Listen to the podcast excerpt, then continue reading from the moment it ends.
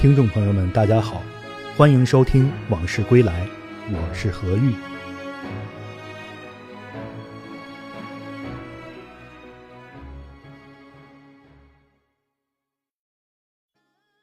在八十年代到九十年代，魏文亮和孟祥光表演的一系列新相声，包括《要条件》《二重唱》《谁的耳音好》《爱情之歌》等等，都给观众留下了深刻印象。特别是要条件儿，被评为新相声小段精品。不给我买戏码，甭打算结婚等台词儿，堪称天津话的经典记忆。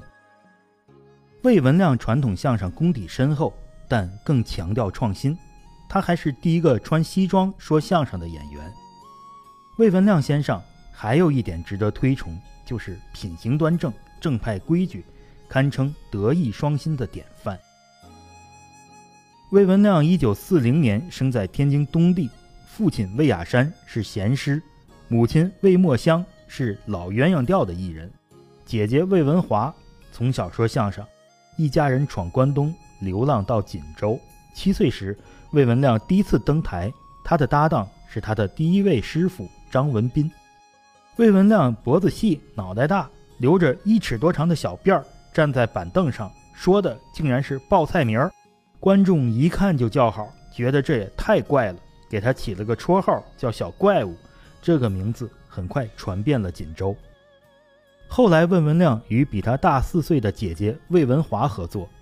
五十年代初，一家人回到天津，魏文亮拜武魁海为师，相声八德之一周德山（周蛤蟆）曾给他捧过哏，尹寿山也给他量过活。十六岁时，魏文亮加入南开曲艺团。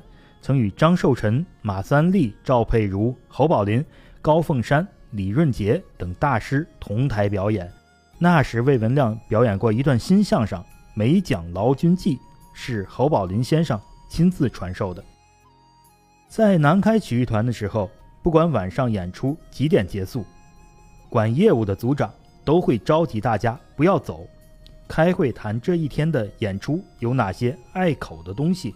有哪些不应该演的东西？谁有问题就要做检查。那时候大家把节目洗得干干净净，可以说一点瑕疵都没有。休息时，魏文亮常去其他曲艺团听相声，去了之后先到后台跟老先生聊天，然后去前面坐下来听。如果被观众发现，观众会要求他跳一段。当时演员之间的艺术交流特别多。就连去澡堂子洗澡，洗完澡坐在那儿也要聊相声、聊新活，大伙儿都给当参谋，没准洗完澡一个新相声就出来了。这种氛围促成了天津相声整体水平的提高。那时候年轻演员多，大家都敢于革新，基本上有三分之一传统段子，三分之二新段子。在南开曲艺团。魏文亮结识了相伴一生的爱人，河北省歌舞剧院的舞蹈演员刘婉华，应邀到南开曲艺团报幕，又随曲艺团到外地演出。她长得非常漂亮，气质也特别好。魏文亮为人热诚正直，做人规规矩矩。虽然说个头有些矮，但是浓眉大眼，白白净净，人很精神，给刘婉华留下了很好的印象。两人感情升温。刘婉华的父亲是一位实业家，虽然已经进入了新社会，但刘家还是不太可能接受艺人家庭出身的魏文亮，甚至说要和女儿断绝关系。刘婉华从家中偷走了户口本，与魏文亮办了结婚证。刘婉华的父母也只能接受。结婚那天，相声大师张寿臣亲自为他们主持婚礼。此后，刘婉华与魏文亮相濡以沫，相伴至今。魏文亮最经典的相声就是要条件儿其中买嘛了买嘛了，不给买戏码甭打结婚等台词儿堪称天津话的经典记忆。这段相声在一九七九年参加了中央新闻纪录电影制片厂的纪录片《笑》的拍摄。出现在这部纪录片中的演员都是大腕，包括侯宝林、郭全宝、马三立、王凤山。马季、唐杰忠、姜昆、李文华，侯耀文、石富宽、常宝霆、白全福、常贵田、常宝华、赵振铎、赵世忠、苏文茂、马志存、高英培、范振玉、刘文亨、班德贵、郝爱民、赵岩、杨振华、金炳昶，阵容之强，空前绝后。八十年代，魏文亮到天津实验曲艺杂技团工作，开始对相声进行大胆的改革与创新。五十年代，魏文亮就是相声演员中第一个脱大褂、穿制服登台的，后来又率先穿了西装。他是相声演员中第一个演小品的，他和孟祥光两人演了一场相声晚会，以折子相声的形式表演了王明禄先生创作的。生活中的女主角，他与指挥家牛万里合作，交响乐队伴奏演出了相声《卖布头》。即使在今天看来，这些都是非常前卫的艺术探索。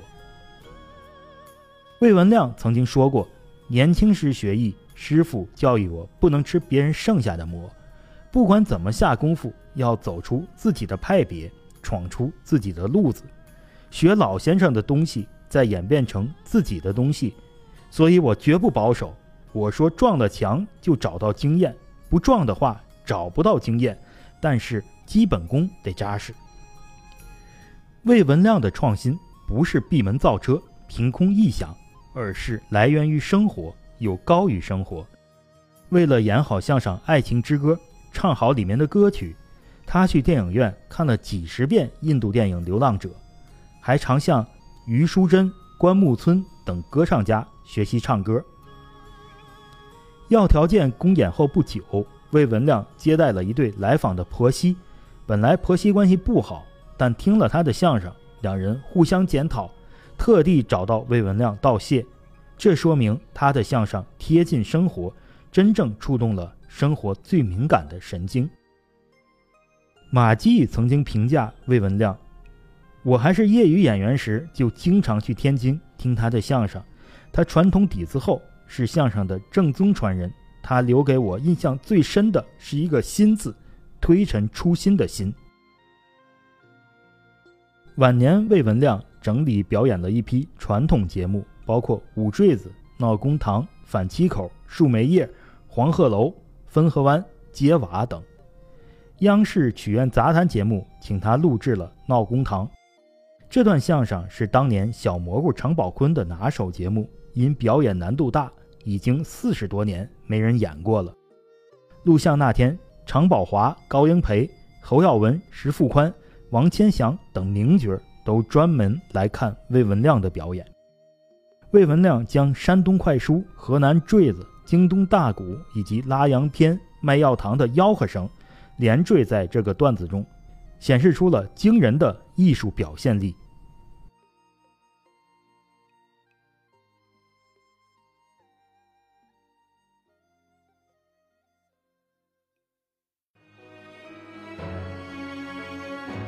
今天的这段往事就聊到这儿，我们下次再见。